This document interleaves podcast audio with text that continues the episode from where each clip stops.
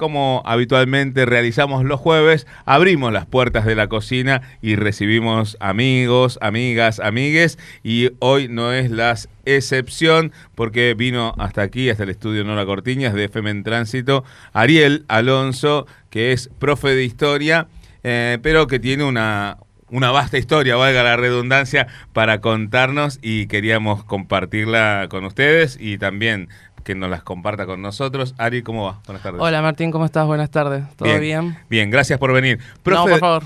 Profe de historia. Profe de historia, sí, ¿De secundaria? De, secundaria. De secundaria. Solamente secundaria. Ajá. Eh, ¿Y por qué decidiste estudiar historia?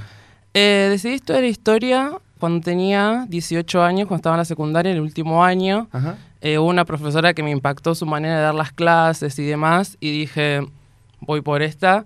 Y así empecé a los 19 a estudiar historia, el profesorado. Ajá, ¿en dónde? En el profesorado número 82 de Isidro Casanova. Bien.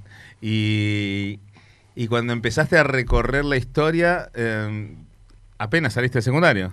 Claro, yo estudié, hice un breve paso por la Universidad de La Matanza, no me fue muy bien, dejé correr todo ese año y arranqué en el 2015 directamente. ¿Para hacer qué carrera en La Matanza? Eh, estaba, iba a estudiar Ciencias Políticas. Ciencias Políticas. Sí, sí, sí.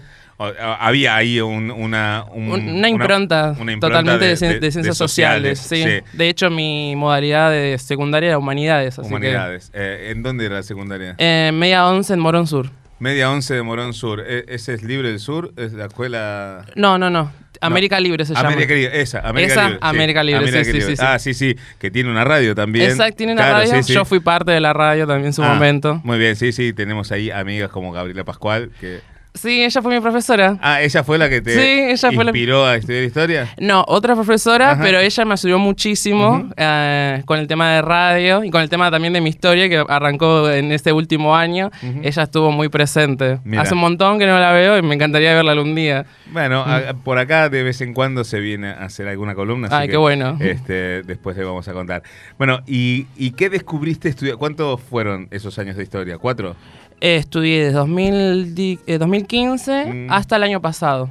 Hasta el año pasado. Sí, porque se me, se me corrió un año más por el tema de la, pandemia.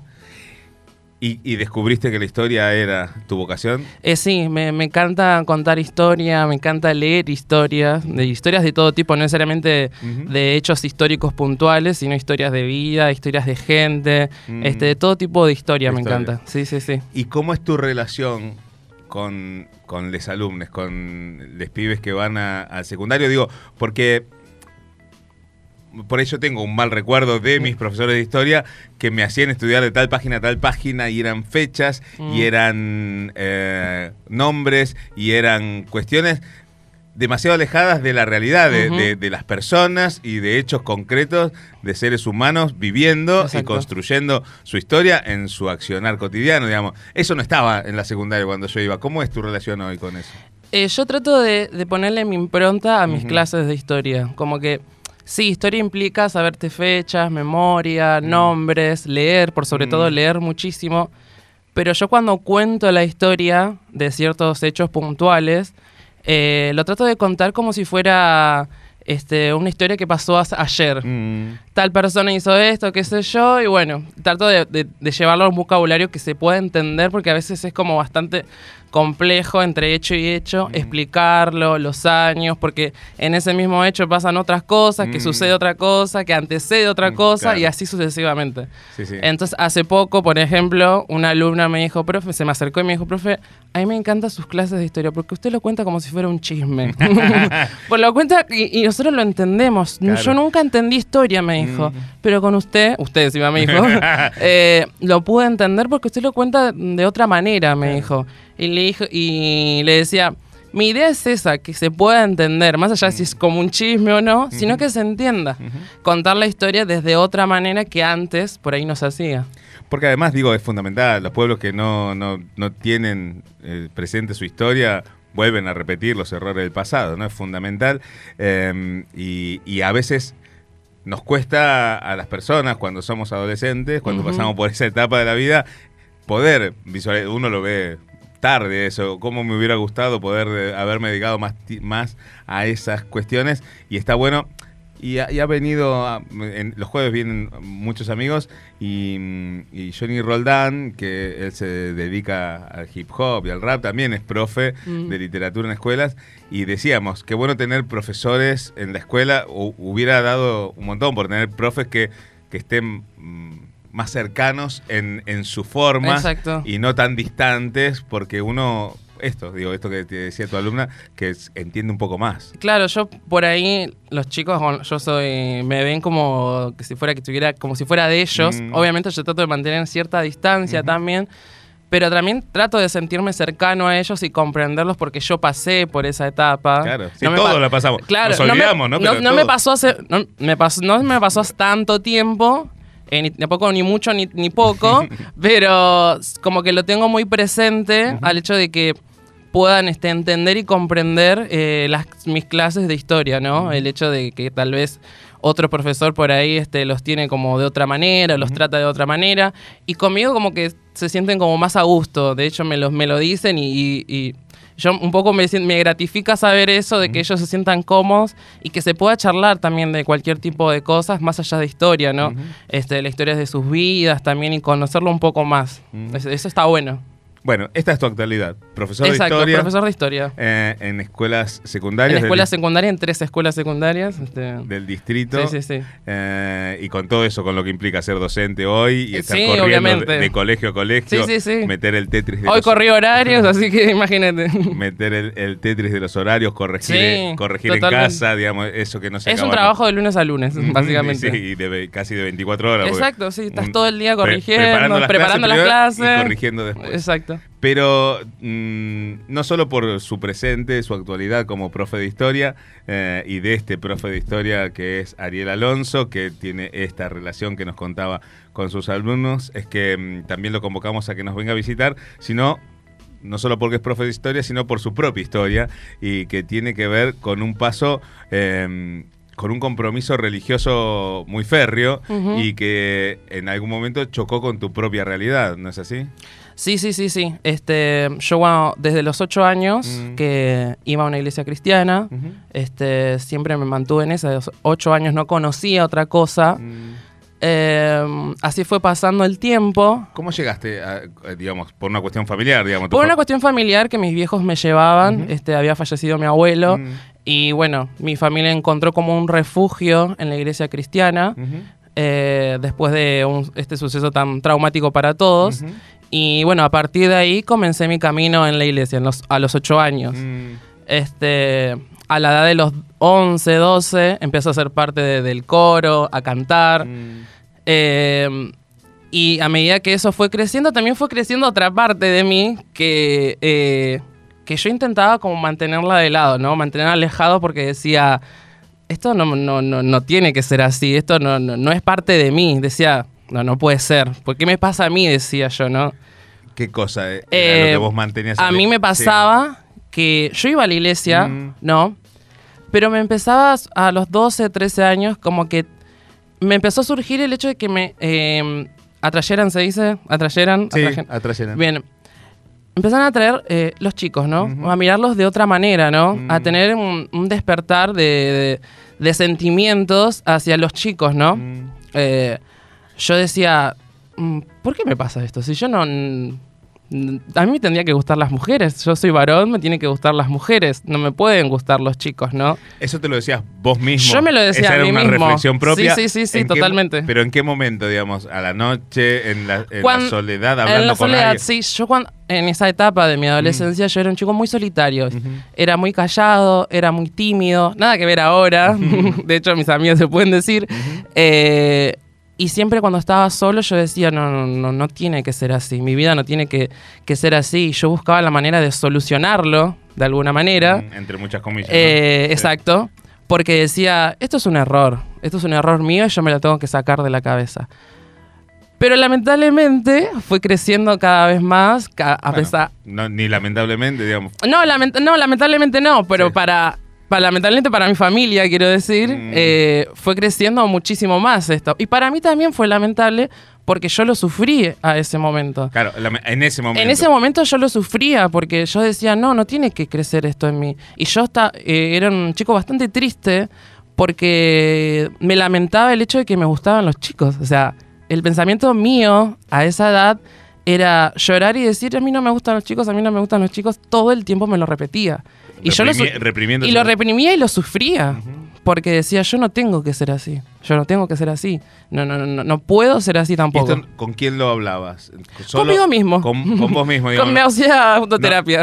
Autotera- no, no, no tenías con quién charlarlo, un- otro amigo, otra amiga, No, no. alguien de la familia, con, con quién poder sacar todo, porque te estaba generando una presión muy grande. Cuando empecé la secundaria, eh, siguió traumándome todo este- esto a mí.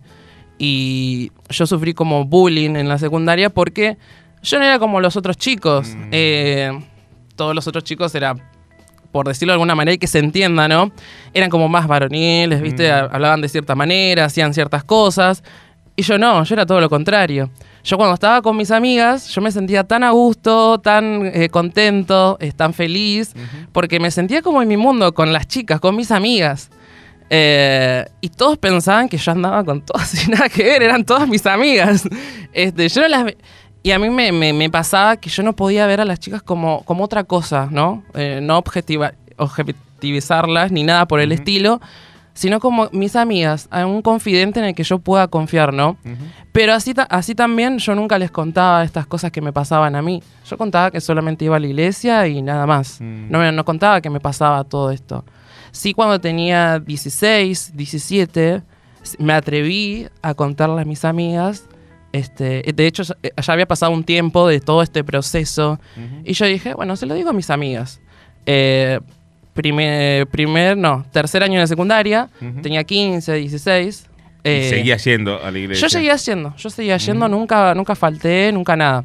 Seguía cantando, todo. Y encontrabas en la iglesia, mientras todo esto te sucedía internamente, esta, esta represión que vos estabas viviendo, esta, esta, este trauma, eh, porque creías que había algo que, que no estaba correcto en tu manera de sentir y de procesar eh, la sexualidad y esos sentimientos, digamos, supongo que impartido por una, un- una bajada de línea moral familiar y todo esto, eh, ¿seguías yendo a la iglesia? ¿Por qué? ¿Qué encontrabas en la iglesia? Digo, que, que o era una obligación. A mí, aunque parezca raro, a mí me gustaba ir. Eh, me sentía... eh, No, no, no me parece raro. No, Digo, no, no. eh, Está bien, ¿te gusta? me gustaba... Sí. eh, yo cantaba, ¿no? Y yo Sí. me sentía a gusto cantando, expresando lo que, lo que a mí me, me pasaba, ¿no? Este, lo expresaba cantando, obviamente canciones de iglesia, pero me gustaba el- el- siempre como que mi- la música o cantar siempre como que fue mi refugio en la iglesia. Mm. Si yo no hubiera cantado, no hubiera pertenecido al coro ni, ni nada por el estilo, creo que ni siquiera hubiera ido, intentado ir. Pero iba a la iglesia justamente por el hecho de, de- de pertenecer a esta actividad, ¿no? Que me hacía como de alguna manera sentirme libre.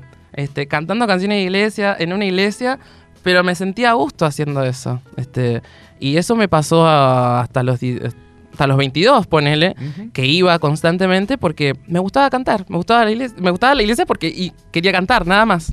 Eso me pasaba. Y encontrabas en ese coro eh, ese espacio para, Exacto. para exacto. poder eh, hacerlo a gusto, con Sí, sí, yo me sentía totalmente a gusto porque decía, bueno chicos, vamos a cantar esta canción, vamos a hacer este acorde, vamos a hacerlo de esta manera, tal y tal y tal y tal. Yo como que de alguna manera también me, me, me sumé al hecho de organizar un poco esto del coro y demás, porque me dieron el lugar ah, también y porque yo quería ser parte de eso. Y ahí me sentía a gusto, siempre me sentía a gusto con eso. Estamos ah, hablando con Ariel Alonso, conversando, charlando un poco de su vida, de su historia. Él es profe de historia y era parte de una comunidad cristiana. ¿De qué lugar? El Casanova. De Isidro Casanova. Allí él podía desarrollar esta vocación que tenía por el canto y lo hacía con mucha felicidad, pero eh, su sexualidad que empezaba a despertar entraba en conflicto con los preceptos de la iglesia, supongo también. Sí, sí. Y eso te generaba ahí toda una culpa. Hasta acá más o menos fuimos llegando y llegamos hasta los 16. Hasta los 17, que les 17. conté a mis amigas Sí. finalmente. Eh, ellas me dijeron, qué bueno, qué bueno. La frase que siempre me acuerdo, ay, al fin tenemos un amigo gay, decían ellas, se divertían. Estas amigas eran de la secundaria. Era de la secundaria. No de la iglesia. No, no, no, de la secundaria. Ajá. Este, de hecho, sigo hablando con ellas. Este, y se sentían, estaban felices porque finalmente lo decía, ah, Ariel, todo el tiempo nos dimos cuenta, así que quédate tranquilo, ¿para qué lo decís? Decían. Este, y, y nada, yo les contaba y me sentí totalmente libre cuando les conté a ellas. Yo tenía 17 años. Em, en la secundaria eh, también me sentía totalmente libre siendo parte de, estudiar. Era la secundaria era como mi refugio. La escuela formó a eh, llegó a ser parte de como un hábitat mío en donde yo me sentía totalmente libre. Y, Pudiendo decir quién era Exacto. y con tu elección sexual sí, sí, sí, eh, totalmente blanqueada sin que nadie te prejuzgara por ello. Sí, sí, sí. Mm, que, a nadie le importara. A todos le chupaba un huevo que yo era que me gustaban los chicos, básicamente. Claro, es, tu elección. Exacto. Te queremos, vos sos Ariel y por cómo sos y con quién te acostás. No, no, no, le importaba, nada. Y era como que estaba dividido en dos personas, ya llegaba un punto, ¿no? Fuera de la escuela era una y en la secundaria era otra y me sentía más a gusto en la secundaria eh, que otra cosa, ¿no? Y con mis amigas. Eh, cuando tenía 17, cuando de 17 ya tenía 17, mis viejos se enteraron de todo esto eh, que yo contaba y demás. Yo en mis redes sociales me comunicaba con chicos también, hablaba con chicos y me sentía totalmente libre hablando con ellos, relacionándome, teniendo vínculos y demás. mi viejo descubrió esto. Em, Digamos, antes de, que tus viejos eh, entren a escena, pudiste eh, como que mm, salirte de esa culpa, de esa introspección en cuanto a tu elección sexual, contarlo y, darte cuenta que no, que no estaba mal, que no era algo que estaba mal. No era algo que estaba mal. Y pudiste descubrir eso, digamos. Sí, sí, sí, no, no, no, seguir autoflagelándote como que esto lo tengo que cambiar. No está mal, claro, no está mal. No, no, no está mal. Me, me autocastigaba yo mismo y llegó un punto de decir, bueno, no está tan mal. Y me, sentía feliz diciéndole eso a mis amigas. Este, De hecho, salía con ellas, me divertía, contaba con quién hablaba, con este chico, este chico que el otro, ¿viste? Y ellas estaban felices que finalmente. La vida misma, lo que hacemos todos. Exacto, pudiera decir lo que a mí me pasaba, ¿no? Eh, a todo esto yo seguía yendo a la iglesia y demás. ¿Y allí no contabas? No, ahí no conté nada. No, nunca conté nada. Sabía una amiga mía este, una amiga mía que me guardó el secreto, que iba a la iglesia conmigo, eh, me guardó el secreto hasta bajo siete llaves, que siempre eh, me acuerdo de eso y de ella también. Em, pero finalmente, finalmente eh, se enteraron mis, viejos, ¿no? Se enteraron mis viejos de una manera este, bastante confusa, ¿no?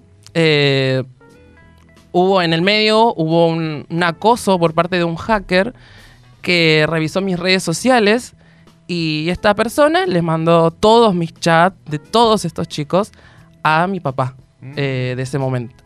Em, eh, hay, un, hay, un, hay un Facebook con mi nombre, mi apellido y todo, en donde esta persona pone que, me van a descubrir, que van a saber quién soy y demás. De hecho, si vos lo buscas, está mm. en Facebook.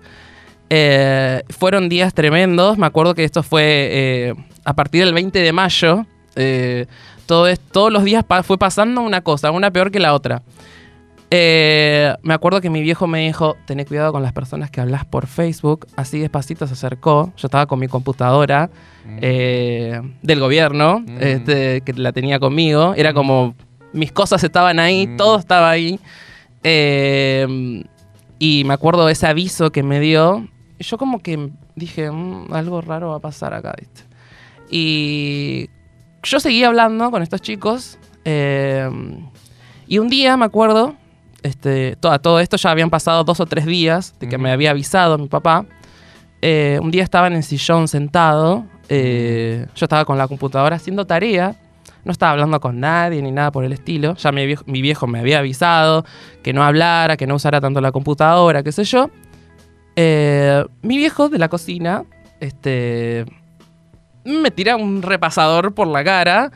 Eh, diciéndome este, qué, estaba haciendo, que esto, que el otro. Em, eh, insulto va, insulto viene, ya no viene al caso, pero en una situación este, bastante violenta eh, por parte de, él, ¿no? Y ¿cómo es esto? Y bueno, yo ya agarré mi computadora, me fui a la pieza, hubo una pelea entre los dos, ¿no? Por todo esto. Y, yo le dije, eh, no quiero ir más a la iglesia, le dije. Yo soy, eh, me gustan los chicos, le dije, ¿viste? Y se puso a llorar, se puso súper mal, eh, se puso súper triste por toda esta situación, porque él iba a la iglesia, todos íbamos a la iglesia. Eh, quiero aclarar que hoy, hoy me llevo muy bien con mi papá, está Mm. todo más que bien. eh, Pudo entender. No sé si entender, pero la verdad que yo eh, intento llevarme bien con él y nos llevamos súper bien hoy día. este, no le guardo rencor para nada, no lo odio para nada. Este, pero bueno, volviendo al relato, Mm. eh, pasó toda esta pelea y demás. eh, y bueno, quedó ahí, ¿no? Quedó Mm. ahí. Este, yo me quedé en mi pieza llorando Mm. diciendo no puede ser, este, no quiero ir más a la iglesia. Llegó mi mamá después, también habló conmigo, habló mi hermana también. Este, yo tengo tres hermanos, dos hermanas gemelas y un hermano. Eh, y bueno, pasó, ¿no? Eh, pasó todo esto y después cenamos, como si no hubiera pasado nada. Acá no pasó nada. no, ¿Y vos nadie dijo nada, ¿eh? Nadie dijo nada. Comimos empanadas, me acuerdo. Nos sentamos a ver la tele y no pasó nada. Yo estaba así, sentado, llorando. Con angustia con terrible. angustia terrible, Y todos sonriendo. ¿viste? Mm. Como, bueno, no, acá no pasó nada. Eh, al otro día de esto, eh, mi papá eh, me dice, "Te- tenés que subir a la camioneta, vamos a un lado, me dice. Yo le digo, bueno, está bien. Eh, no sabía dónde iba a ir y me llevó a una iglesia, ¿no? Esta iglesia en Casanova. Yo en esta iglesia iba a empezar como un tratamiento para poder dejar todo esto detrás y dejar de ser eh, gay. Que me dejen de gustar los chicos. Terapia de conversión. Exacto, terapia de conversión. Este, yo no sabía que, que llevaba ese nombre hasta Mm. hace muy poco, Mm. pero investigando y demás, este, llegué a la conclusión de que lo que me hicieron fue una terapia de conversión, ¿no? Ujú. Esta pastora con la cual me reuní y demás, la primera reunión, me dijo, bueno, vas a estar un tiempo acá hasta que te recuperes y después vas a volver a tu otra iglesia y demás. Este, todo esto enfrente de mi papá, eh, que lloraba triste por toda esta situación, ¿no? Eh, y bueno, yo en esa iglesia pasé cinco años, estuve cinco años también, 22, eh, tratando de resolver, entre Y- comillas. Co- ¿Y con qué periodicidad haciendo este Iba todos los días yo. todos los días? Todos los días, sí, sí, sí. Eh, Todos los días y, y- y en qué consistía esta terapia de conversión? Eh, había entraba Satán, entraba Dios en esto de, de- de- lo que a vos te estaba pasando. Totalmente, yo tenía demonios, yo estaba endemoniado. A mí me tenían que sacar los demonios, porque no, no era de Dios lo que estaba haciendo, lo que pensaba y demás, ¿no? Eh, cuando empecé yo, eh, yo no, no tenía celular, me habían sacado el celular, eh, me habían sacado el internet, no podía comunicarme con nadie. Eh, cuando llegué a la iglesia y los chicos me decían, ¿tenés celular? Yo tenía una vergüenza y decía, no, no tengo celular, me lo quitaron, eh, lo tiene mi papá, le decía. Y la, y la comunidad de esa otra iglesia a lo que vos ibas. La sí. primera iglesia Sí. eh, seguía yendo también, Mm. pero no, no estaban tan enterados de Ah, no nada. estaban tan no, enterados. no, no, no, no, no. Porque ahí no, no es que hice mi, tera- mi terapia de conversión, sino que la hice en la otra. Es una iglesia bastante grande, Mm. de mucha influencia en la zona, eh, tiene más de 5.000 personas. ¿Cómo este, se llama esa iglesia? Centro Familiar Cristiano se llama. Centro Familiar Cristiano. Sí, sí, sí. Bueno, Eh, y, esa- esas sesiones con esa pastora eh, que eran diarias, ¿de cuántas horas? no, no era diaria, ¿eh? Ah. No era diaria. Porque hacer una, una iglesia grande, Mm. ¿no? Como que te delegaban a otra persona que era... A ver, en la iglesia cristiana, en esta iglesia más que nada, Sí. eh, se dividían pastores, líderes. Esos líderes eran líderes de otros líderes Mm, y esos líderes eran nuestros líderes. ¿Se entiende? Sí, sí. Bien. Es mi líder, ¿no? Era líder de una célula. Esa célula estaba compuesta por cinco o seis varones, dependiendo eh, la cantidad de, de- de- de creyentes que, que estuvieran ahí en la célula, ¿no? Siempre separados, nunca mixto. Varones y mujeres separados, Claro. uno por el otro lado. Eh, cuando yo empecé todo esto, eh, al año sí, eh, yo empecé en 2013. Todo esto pasó en 2013. mm, Eh, seguí yendo eh, y yo me sentí, como que me empecé a sentir, me empezó a gustar otra vez la iglesia, como que lo que me pasaba a mí empezaba a, a aplacarse, ¿no? Yo lo dejaba como a un lado. Este, pasó el tiempo, seguí yendo a la iglesia, a esta iglesia nueva. Este, mm, hablando con mi líder sobre lo que tenía que hacer, sobre lo que tenía que pensar, sobre lo que no tenía que hacer, sobre lo que no tenía que gustarme y demás, sobre con quién tenía que relacionarme y todo, sobre lo que tenía que escuchar, porque no podía escuchar cierta música que me indujera a que me gusten otras cosas y demás. Y así fue pasando el tiempo, toda esta supuesta terapia, pasaron este, hasta abril de 2014, que fui a un campamento, ¿no? Ese campamento lo que implicaba era tres días eh, intensos de palabra de Dios, Biblia, recitales, música, de todo un poco. Todo, todos los días, esos tres días, full, full, full, full Dios, ¿no? Mm. Eh, me acuerdo el, cuando entrabas, ¿no? Ellos te daban un papel para que renuncies a ciertas cosas que no eran de Dios, ¿no? Renunciar a la homosexualidad, renunciar a ser infiel, renunciar a ser este, travesti, renunciar a la prostitución, renunciar a, acostarse con prostitutas, renunciar a, no sé, a un montón de cosas. Este, yo leía ese papel, ya me, me, resultó chocante leer esas palabras, ¿no? Y yo decía, ¿qué hago acá? Decía yo. Pero bueno, lo tengo que hacer, decía yo. Y lo hice. Me acuerdo que yo puse homosexualidad y nada más, ¿viste? Mm. Y lo colgábamos en una cruz, en una cruz este, de Cristo ahí, mm. y lo, lo, colgábamos ahí y era como simbólico el hecho de que, bueno, Jesús pagó por todos estos pecados, mm. entre comillas. Em, todo este eh, campamento súper intenso eh, me hizo como, de alguna manera, enamorarme otra vez de, de Dios y de la iglesia y de seguir creyendo en que lo que estaba haciendo yo estaba súper mal este, que, no, que no tenía razón de ser. Eh, como que volví para atrás, ¿no? Cuando tenía 12, 13 años, que no, tenía que hacer esto. Y seguí creyendo, seguí creyendo, seguí creyendo, ¿no? Eh, todo ese año 2014 trabajé, no estudié. Eh, quiero ser lo más concreto posible porque pasaron un montón de cosas. empecé el profesorado, empecé el profesorado de historia en 2015. también fue como mi secundaria, ¿no? fue como mi otro espacio en donde me ayudó a crecer, a pensar y a repensar un montón de cosas. Yo ya tenía para este entonces 19, 20 años mm. y me acuerdo que puntualmente, eh, a fines de este año 2015, eh, todo esto yo seguía yendo a la iglesia, haciendo mis cosas, tratando de portarme bien y demás. Me acuerdo que a fines de 2015, octubre, noviembre, yo decía, me decía a mí mismo, ya venía como medio mal con mi situación porque no podía controlarme. Y yo decía, em, tengo que probar estar con un chico o hacer algo. Porque no me puedo quedar con las ganas, decía yo, ¿viste? Eh, no puede ser. O sea, y yo me decía a mí mismo. Nunca, hasta ese momento. Nunca tuve una Nunca habías tenido ninguna relación. Eh, Salvo virtual, nada más. Ninguna relación con ninguna persona. Exacto, nada físico, nada físico. Eh, me acuerdo que me habló un chico por Twitter, arreglamos, nos vimos. Yo decía, cuando estaba yendo, me acuerdo que yo hablaba con un amigo y le decía, bueno, si me, si me gusta, bueno, si no me gusta, no, no es de Dios, decía yo, ¿viste?